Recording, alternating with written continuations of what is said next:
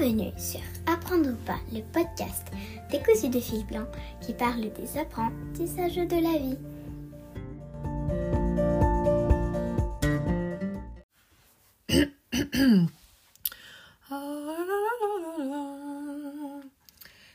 Être ou ne pas être Telle est la question. C'est parti pour notre neuvième épisode intitulé Apprendre à s'exprimer ou pas. Et euh, comme d'habitude, allons récupérer nos définitions de dictionnaire pour voir euh, de quoi il s'agit quand on parle de s'exprimer. Alors, euh, chez le Larousse, ma première définition, c'est se faire comprendre par le langage, formuler sa pensée par la parole. Donc, a priori, il y a une histoire d'avoir appris à parler et de maîtriser le langage ou pas. Et la deuxième euh, définition, c'est faire connaître ses sentiments, ses opinions. Donc a priori, on peut se faire comprendre euh, en formulant sa pensée, donc euh, sur tous les sujets, on imagine, et ses opinions et ses sentiments. Si on va voir du côté du Robert, on a manifesté sa pensée, ses sentiments et là, en précision, c'est noté par le langage, les gestes, l'art. Je trouve que c'est un petit peu plus complet puisque euh, on n'a pas que cette notion donc euh, de formuler par la parole, mais également d'une vision un peu plus euh, globale des choses. Et alors, je sais que certains d'entre vous n'aiment pas ce mot, mais aujourd'hui, j'ai pas d'autres mots à proposer en échange, donc je vais parler de l'inclusion et quand on dit par le geste, par l'art, alors du coup on, inclut de fait euh, d'autres formes d'expression que simplement la parole que tout le monde ne possède pas et pourtant euh, a priori, a priori s'exprime avec les autres ou dans le monde. Et la deuxième définition, c'est se manifester librement. Et je trouve ça intéressant cette notion de librement. Euh, quand quand est-on vraiment libre? De s'exprimer euh, Est-ce qu'on en a conscience? Euh, pour agir selon ses tendances profondes. Et alors là, ces tendances profondes, ça me ramène immédiatement à toutes ces notions d'inconscient.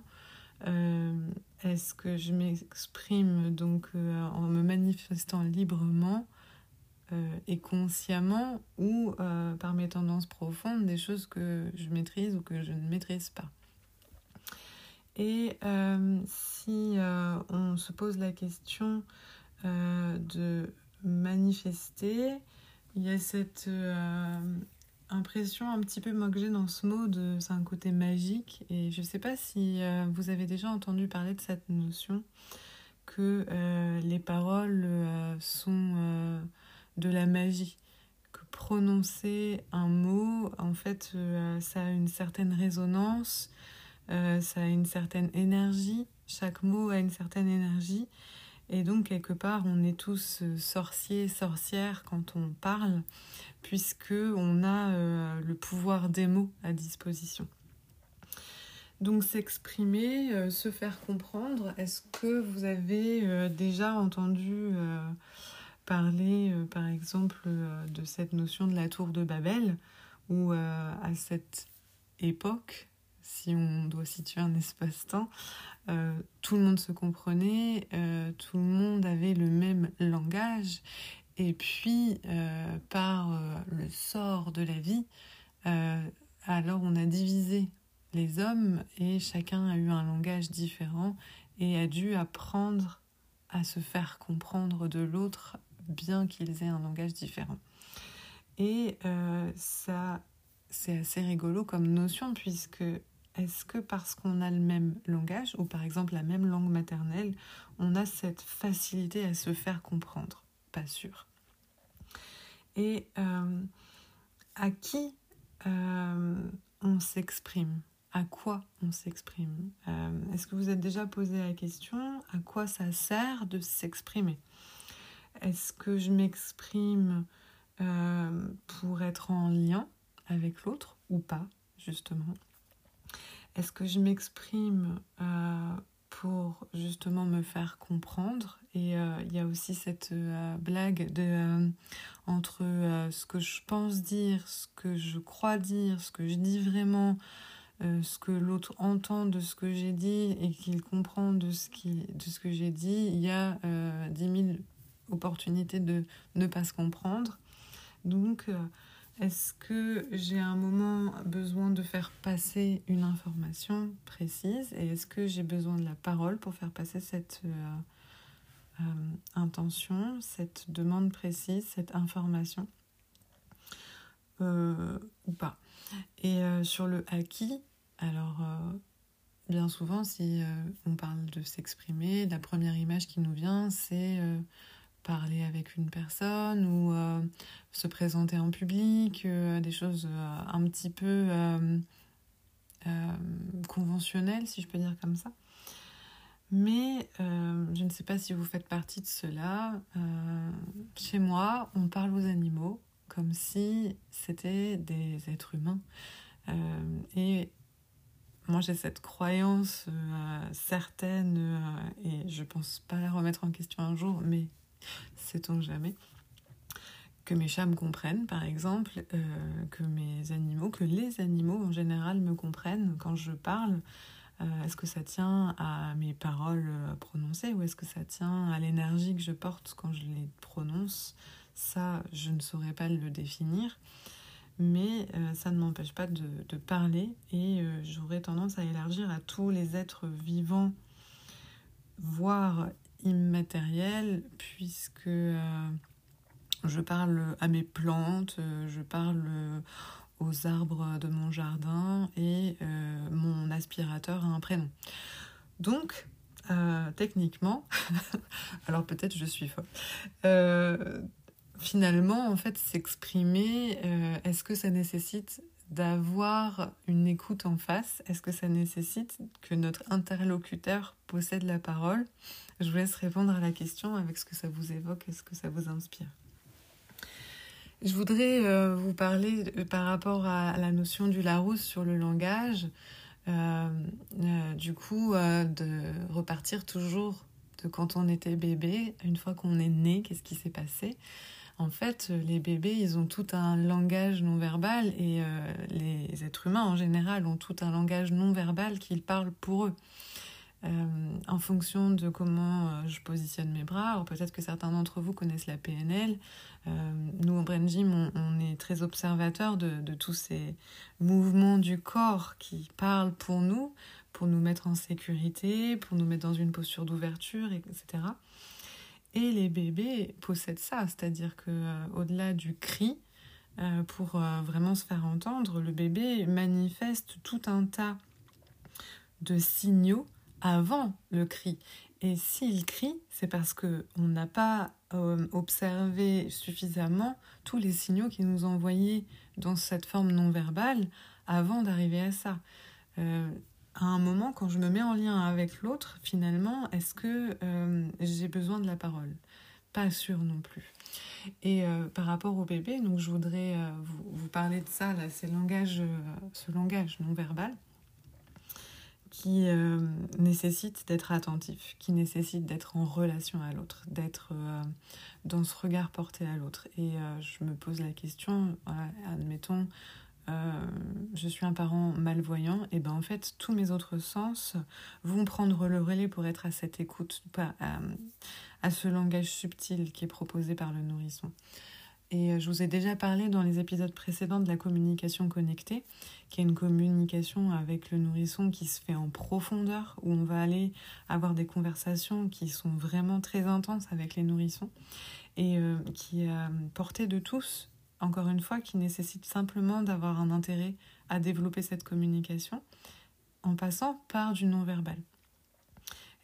Alors, du non-verbal, le parent verbalisera euh, dans, dans, sa communication avec le bébé. Le parent ou l'accompagnant, vous pouvez aller voir des personnes qui sont formées euh, dans la parole des bébés. Et une autre chose dont j'aimerais vous parler, c'est euh, la LSF, donc la langue des signes française.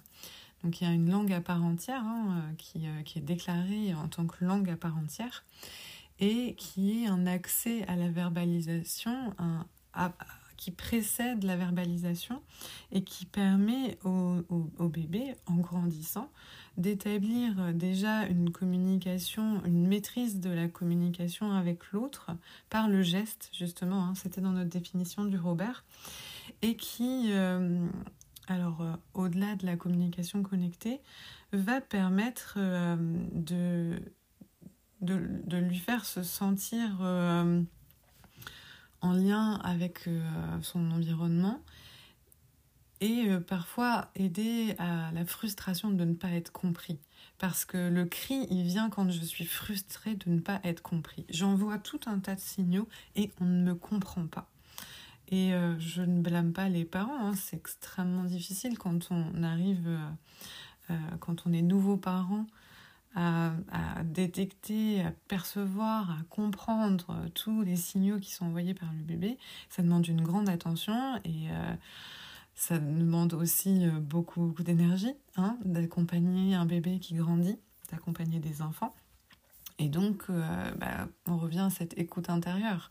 Est-ce que je suis suffisamment dans euh, mon écoute de moi, de prendre des temps de repos, de prendre des temps où je vais me sentir bien avec moi-même pour pouvoir être dans, cette, dans ce lien avec mon nourrisson ou avec mon enfant et euh, donc, euh, cette tradition gestuelle du mouvement, euh, quelque part, elle a toujours existé et elle, elle, redevient à la mode, j'ai l'impression en ce moment. Et je trouve que c'est une excellente nouvelle, puisque la LSF, c'est vraiment une pratique euh, qui est fantastique et je vous, invite à aller la découvrir. Euh, alors autour de chez nous, il y a des gens euh, super chouettes qui, proposent ce, genre d'ateliers, de, de, formation.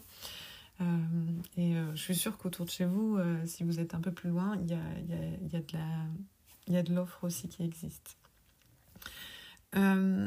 cette tradition gestuelle a aussi une fonction de vecteur d'un bon développement cognitif et euh, parce que justement, elle va venir solliciter cet esprit absorbant dont je vous ai déjà parlé, c'est-à-dire que je capte tout ce qui existe au niveau sensoriel, extrasensoriel dans mon environnement pour pouvoir constituer mon fonctionnement. En fait, elle va aider justement à, ce développement-là euh, des, synapses dans le cerveau et euh, au bon développement de mon schéma psychomoteur également. Donc c'est intéressant euh, de mettre de la gestuelle en place dans, la communication. Ensuite, euh, elle est source euh, de liberté, de sérénité, autant pour le, parent que l'enfant quelque part. elle va permettre de développer un environnement propice et elle va aussi induire cette intérêt euh, pour le parent de parler normalement à son bébé et de ne pas verbaliser.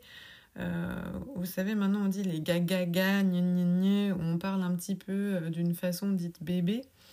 Mais en fait, euh, le bébé, lui, ce qui l'intéresse, c'est euh, de venir puiser en vous toutes les informations dont il a besoin pour se constituer.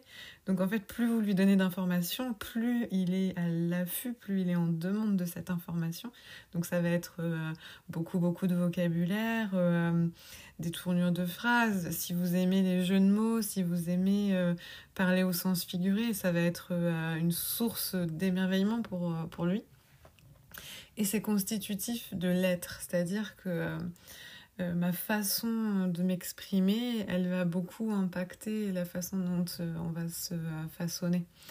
Et je vous avais déjà parlé aussi de la biologie des croyances. Quand on s'exprime, on a une façon de s'exprimer, on a une façon des, intonations sur les attention ou les regards avec le doigt en l'air. Hum, hum, tu ne fais pas ça.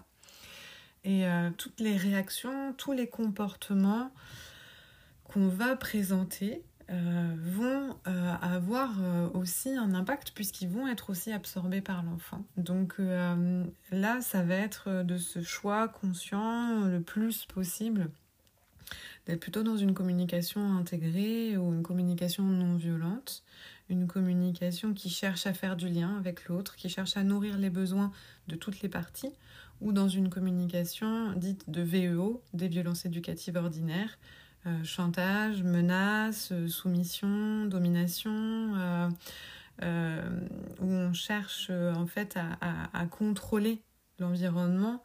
Et finalement, chercher à contrôler l'environnement, c'est le meilleur moyen de peut-être reconnaître qu'on ne le maîtrise pas, parce qu'on n'est pas en lien avec soi, parce qu'on n'est pas en lien avec l'autre. Et moi, je prendrais cet exemple d'une autorité qui présente une règle pour une règle sans explication, juste pour créer un conditionnement par cette expression autoritaire qui est à la fois verbale et non verbale. Hein. La posture du corps va énormément jouer euh, pour activer les modes de survie chez les enfants particulièrement, mais aussi chez les adultes. Hein. Vous pouvez le voir dans votre environnement direct. Et en fait, à un moment, euh, on grandit en se façonnant comme ça. Donc, euh, qu'est-ce qui se passe quand on grandit? En ayant été entouré euh, de parents et de allo-parents, pour reprendre l'expression du livre Grandir sauvage de Kitty Bowman, que je vous invite toujours à lire parce que c'est une perle merveilleuse. Euh, qu'est-ce qui va se passer? Quand je suis entourée d'adultes qui pensent qu'à la pédagogie, à me remplir de matière, d'informations, mais qui ne sont pas conscients de la façon dont ils jouent euh, le non-verbal dont il joue le verbal euh, et de l'impact que ça a sur le fonctionnement de mon système nerveux. Euh, par exemple, je vous invite à aller voir la théorie polyvagale. J'ai ma collègue Lisa au Canada qui fait des ateliers là-dessus qui sont hyper intéressants. Je vous invite vraiment à les regarder. qui ne sont pas aussi intéressés à la façon dont les réflexes archaïques s'installent dans le corps, fonctionnent et à cette fameuse communication intégrée qui va permettre euh, d'anticiper euh, le moment où le lien ne se fait plus. Et en fait, aujourd'hui, on est toujours dans cette démarche de la gestion du conflit, de la gestion des cris, la gestion des punitions et par la punition, etc. Mais en réalité, il y a plein de signes avant-coureurs et si on était plus justement dans cette conscience du non-verbal, alors on n'aurait pas besoin de crier, alors on n'aurait pas besoin de punir, on n'aurait pas besoin de se mettre dans des conflits parce qu'on aurait les outils pour pouvoir euh, rester en lien dans une expression saine des besoins de chacun, des émotions de chacun. Alors bien sûr, je vous parle d'un monde, euh, vous allez me dire oui, bah, vous êtes un bisounours euh, comme d'habitude, mais la vie n'est pas comme ça. Mais en fait, la vie n'est pas comme ça, mais elle ne tient qu'à nous un moment justement de nous informer, de nous former si besoin, d'apprendre ou pas. Ça, c'est un choix de chacun, apprendre ou pas. Et parfois, on apprend par la force des choses parce qu'en étant entouré de gens qui perçoivent le monde différemment de nous, alors petit à petit, on commence à bouger des lignes en nous. Et c'est aujourd'hui important pour nous en tant qu'adultes. Euh, alors, si vous n'êtes pas adulte, ben, faites-moi signe. Euh, d'apprendre euh, aussi à porter un regard sur justement toute cette expression euh, qui vient avant la gestion du conflit. Et aussi, on a une grande responsabilité en tant qu'adulte, puisqu'on on contribue à cette constitution de l'être, d'être attentif aux productions qu'on a au niveau verbal. Et on m'a demandé un thème sur coller des étiquettes. Et je ne sais pas si euh, vous faites partie de ces personnes qui se sont fait coller des étiquettes sur le front et à quel point à l'âge adulte, en fait, on les a intégrées inconsciemment et qu'elles sont tellement difficiles à décoller. Euh, t'es maladroit. Non, mais de toute façon, il a toujours été maladroit, c'est insupportable. Ou euh, ah, les têtes en l'air, hein, c'était ma demande. elle est organisée, hein, on voit, elle est comme sa mère. Hein. Ah oui, hein, bah ça, elle est comme son père, euh, elle est hyper sportive. Et en fait, étiquette positive, étiquette négative, euh, encore une fois, c'est une question de point de vue, ce qui est positif et ce qui est négatif. Et en fait, en, identifiant comme ça, et bien encore une fois, on, se cantonne à n'être qu'une seule chose, qu'une expression. Hein. Et l'expression, elle est plus globale, encore une fois, que simplement la parole. Donc si je me fais coller une étiquette, si je colle une étiquette à quelqu'un, alors euh, commencez pas à vous taper dessus en me disant oh là là mon dieu ça m'arrive tout le temps etc. En fait juste en prendre conscience déjà c'est toujours le premier pas en prendre conscience. Eh bien euh, ça veut dire que euh, on est dans une démarche où à un moment on a besoin d'identifier c'est important pour nous ça nous permet de créer une structure comme on a besoin du jugement parce que ça nous permet de créer une structure. C'est euh, donner du sens à quelque chose. En fait, donner du sens, ça ne veut pas forcément dire enfermer. Ça veut dire que euh, l'idée, pour éviter de coller une étiquette, c'est plutôt de, s'organiser et d'organiser la parole autour de l'action qu'on perçoit. Puisque ça, c'est tangible pour tout le monde. On perçoit une action. Vous avez euh, déjà entendu la chanson de Dalida, euh, Parole, parole, parole. J'adorais chanter cette chanson avec ma sœur quand on était plus jeune. En fait, euh, nos paroles, elles vont rester imprimées, mais en fait, voyons les actes. Et si je notifie un acte en disant tiens, c'est marrant, en faisant ça, tu as fait preuve de maladresse, je ne colle pas forcément l'étiquette, c'est-à-dire que je montre à la personne que là, à cet endroit-là, il y a au moment quelque chose que pour l'instant, elle ne maîtrise pas. Et c'est intéressant aussi d'ajouter en fait cette notion de temps. Pour l'instant, elle ne le maîtrise pas. Mais en fait, c'est pas parce que pour l'instant elle ne le maîtrise pas qu'elle ne le maîtrise pas. Elle ne maîtrisera jamais. Euh, c'est cette notion de je n'ai pas encore fini d'apprendre, je n'ai pas encore acquis pleinement la compétence. Je suis en cours d'apprentissage. Et quand je suis en cours d'apprentissage, alors ça veut dire que je peux me laisser du temps pour développer ce savoir-faire, ce savoir-être, etc. et euh, euh, la façon dont on va exprimer euh, nos mises en garde, qu'elles partent d'un, d'un besoin de que l'autre soit entre guillemets le meilleur possible parce qu'on sent son potentiel et on a envie de l'encourager, et eh bien justement encourageons-le sans euh, lui poser des injonctions ou des étiquettes. Le meilleur moyen que moi je connais pour arriver à ce genre de résultat, c'est de questionner. C'est de dire et comment tu ferais autrement? Euh, est-ce que tu as remarqué ce qui vient de se passer? Est-ce que tu euh, perçois euh, ceci, cela? Moi, je vois les choses comme ça. Et toi, comment tu les vois? Et en fait, quand on est dans un système de questionnement, euh, alors attention, encore une fois, hein, si vous arrivez avec vos gros sabots parce que vous voulez une réponse, probablement que l'autre va se sentir en danger et va dire Oh là là, pourquoi il me pose autant de questions? Qu'est-ce que c'est que ce bazar? Ça vous arrive? Dans les disputes, beaucoup, quand on veut des explications, on dit ça et ça et ça et ça, et l'autre, il est passé en mode de survie, il n'entend plus, il voit plus, il a juste envie de partir en courant. Donc en fait, l'idée c'est je pose une question, j'attends pas une réponse précise. Je ne veux pas qu'on me dise ce que j'ai envie d'entendre je veux euh, savoir ce qui se passe dans l'espace sensoriel, dans l'espace intérieur de l'autre. Et puisque euh, l'enfant s'imprègne de ses perceptions sensorielles, alors mon discours moraliste, mes explications grandiloquentes, longues, précises, etc., n'auront que peu d'impact. En revanche, euh, si à un moment j'arrive à moi-même faire évoluer mon comportement, mon fonctionnement profond, justement, euh, mes tendances profondes comme dans la définition, ma façon de m'exprimer, ma façon de voir les choses, alors il va s'imprégner de ça. Il va s'imprégner de mon changement, de la façon, il va se dire c'est bien, tout le champ des possibles est à disposition. J'ai plein d'expressions de moi-même différentes. Je l'ai vu euh, passer par euh, tout un tas de nuances, tout un tas de couleurs, tout un tas d'expressions. Et euh, je pense que là, la façon dont on va grandir, elle va se manifester beaucoup à l'âge adulte. Combien de casseroles on s'est pris quand on était enfant? Combien de situations aujourd'hui on vit où on reste incapable de nous exprimer? Euh, dans notre couple, par exemple, pour exprimer nos besoins, parce qu'on a tellement peur d'être rejeté. Dans nos amitiés, parce qu'on a peur de blesser. Dans notre patron, auprès de notre patron, parce qu'on a peur de se faire virer. Ou par exemple prendre la parole en public. Alors euh, ça peut être euh, à une assemblée générale d'association ou si vous avez envie de faire une conférence sur votre savoir-faire et que vous restez figé et là, je vous parlerai des, des, réflexes archaïques, encore une fois.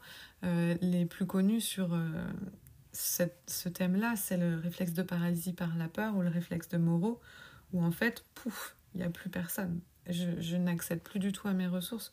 Je suis terrorisée. Mon corps réagit et me dit on va mourir. À un moment, c'est important d'être conscient de ça, à quel point ça peut nous impacter au niveau du corps euh, et que le corps réagissant, eh bien, je perds ma capacité d'expression, mais autant gestuelle que par la parole, etc. Alors, pour voir euh, le bon côté de cette pièce-là, de ces euh, traumas, ce qui m'intéresse, c'est l'expression qui va être rendue possible et qui va peut-être faire du sens pour le collectif de justement tous ces traumas. Euh, nos, traumas, ils, vont euh, impliquer parfois de la création, euh, justement, d'une expression particulière.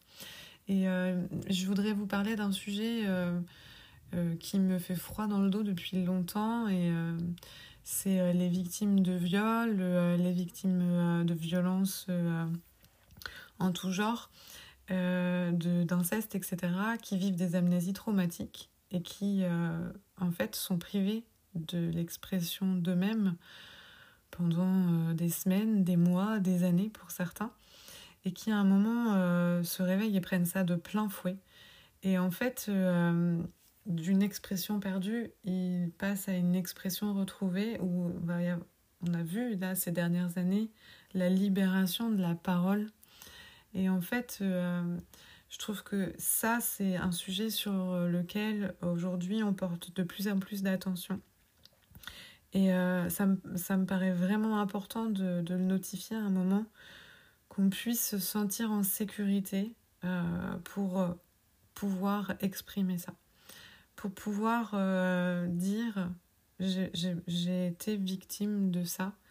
Et ma parole est à entendre, pas pour qu'on m'en sens en tant que victime, mais parce que c'est important que le collectif puisse prendre conscience que ça a existé et que c'est une responsabilité individuelle, mais aussi de chacun de faire bouger les lignes dans notre société pour justement euh, venir à plus d'écoute les uns des autres, à plus de bienveillance, à une expression, qu'elle soit verbale ou non verbale, de l'amour qu'on porte plutôt que des jugements qu'on porte, euh, du regard euh, porté sur tous ces signes non verbaux, du moment où on est jusqu'à ce qu'on devienne grand et encore quand on grandit. Et qu'on soit vraiment attentifs les uns aux autres par rapport à ça, ça me semble essentiel aujourd'hui. Et ça pourrait libérer aussi toutes les peurs qui bloquent l'expression, toutes ces peurs par anticipation, euh, des difficultés, des conflits qui sont potentiels, des moments très désagréables où on se sent tellement en danger, où on manque tellement de ressources, où on se dévalorise parce qu'on ne se sent pas à la hauteur et qu'on finit par abandonner l'expression de soi dans tous les domaines, qu'elle soit par la parole ou qu'elle soit justement par les gestes, par l'art, etc. Et euh, justement, euh, revenons à cette notion de s'exprimer, mais pas seulement par la parole.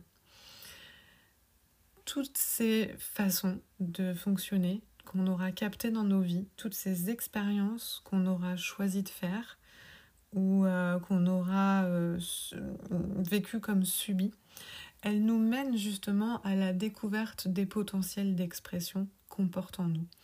Et euh, il y en a des milliers et des milliers euh, et elles vont passer par euh, notre corps qui va justement se nourrir de, notre euh, mental, de notre émotionnel, etc. Et je voudrais parler de la musique par exemple, où aujourd'hui on en a énormément des artistes en fait euh, qui euh, puisent euh, leur, dans leurs expériences pour créer leur musique, qui transmettent par l'énergie de la vibration, par la sonorité, le message qu'ils portent en eux. Et, ou qu'ils captent. Hein. si on prend par exemple Victor Hugo, il était connecté directement avec le grand tout, Dieu, appelez-le comme vous voulez, comme toujours. Je voudrais vous parler du chant également et euh, je vous invite à, si vous avez envie de découvrir euh, cette part de vous, euh, que vous dites non mais moi je ne sais pas chanter, le stage de ma collègue Elisabeth Duchesne qui s'appelle Brain Gym et Voix et qui est une vraie pépite de découverte de tout cet organe qui vit en nous et que finalement on connaît très très peu. Et le fonctionnement du corps, justement pour s'exprimer, mais par le chant, mais vraiment par la voix, euh, d'un moment comprendre comment elle fonctionne, cette voix que je porte. Un podcast, par exemple, où euh, vous allez pouvoir vous mettre à raconter euh, votre vie, parler d'un sujet d'expertise ou pas, de vouloir par ce biais-là euh, être en lien, transmettre des choses, euh, pouvoir créer du dialogue. Euh, encore une fois, on en revient à cette notion de pourquoi je le fais, mais du lien peut-être, juste du lien. il va y avoir l'écriture. Et je vous invite à aller voir le livre de Louison Nilman, Ce trésor qui est en toi, et de ma, première vraie patronne, euh, Héloïse Desmontiers, qui a écrit le livre Peau à peau, qui, est une merveille et euh, qui fait euh, vraiment chaud au cœur quand on est parent. je l'ai lu en étant parent, donc je ne sais pas ce que ça m'aurait fait si j'avais pas eu un enfant. Et je voudrais vous parler des arts du spectacle aussi, où justement on va être vraiment dans, dans cette euh, expression du corps pleinement euh, dans l'amplitude, que ce soit euh, par la danse, que ce soit par le cinéma, par le théâtre, la poésie, peu importe, qu'à un moment, vous voyez, toute l'expression qui passe, elle, n'est pas que par la parole. si vous avez vu des films de Chaplin, eh ben, vous voyez à quel point le non-verbal, il est autant porteur et voilà pourquoi la parole, elle est si importante, voilà pourquoi la parole, elle est si magique. Ne gaspillons pas nos mots, puisqu'on peut dire tant de choses, et à un moment, soyons conscients des mots qu'on pose. Euh, les arts plastiques également, je connais énormément d'artistes euh, qui aujourd'hui euh, font de la sculpture, font du modelage, de la peinture, du dessin, des aquarelles, etc., etc., etc et à, quel point juste par le visuel, par l'expression du geste, encore une fois, posé sur un support, on va transmettre tant d'informations et autant une information visuelle qu'énergétique.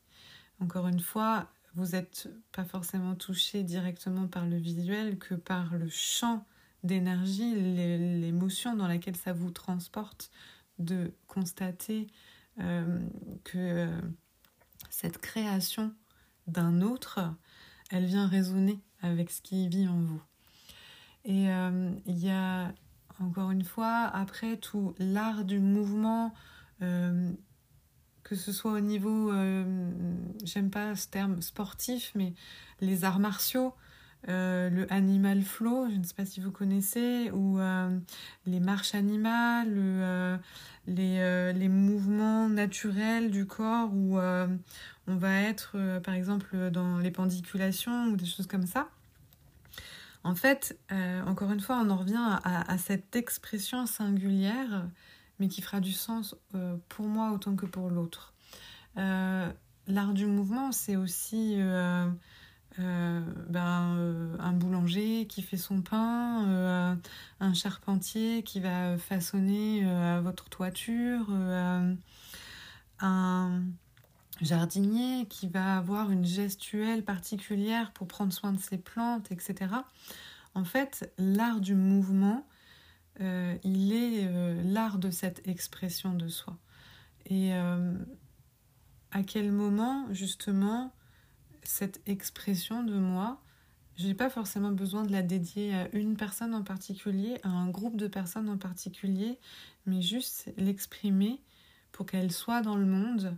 Et euh, rien que par son existence, peut-être qu'elle permettra à plein de gens de s'aligner dessus. Et peut-être euh, que les personnes qui entreront en contact avec seront euh, dans cette résonance-là et qu'elles découvriront quelque chose en elles grâce à, ce qu'elles ont capté. On en revient toujours à cette imprégnation, cet esprit absorbant.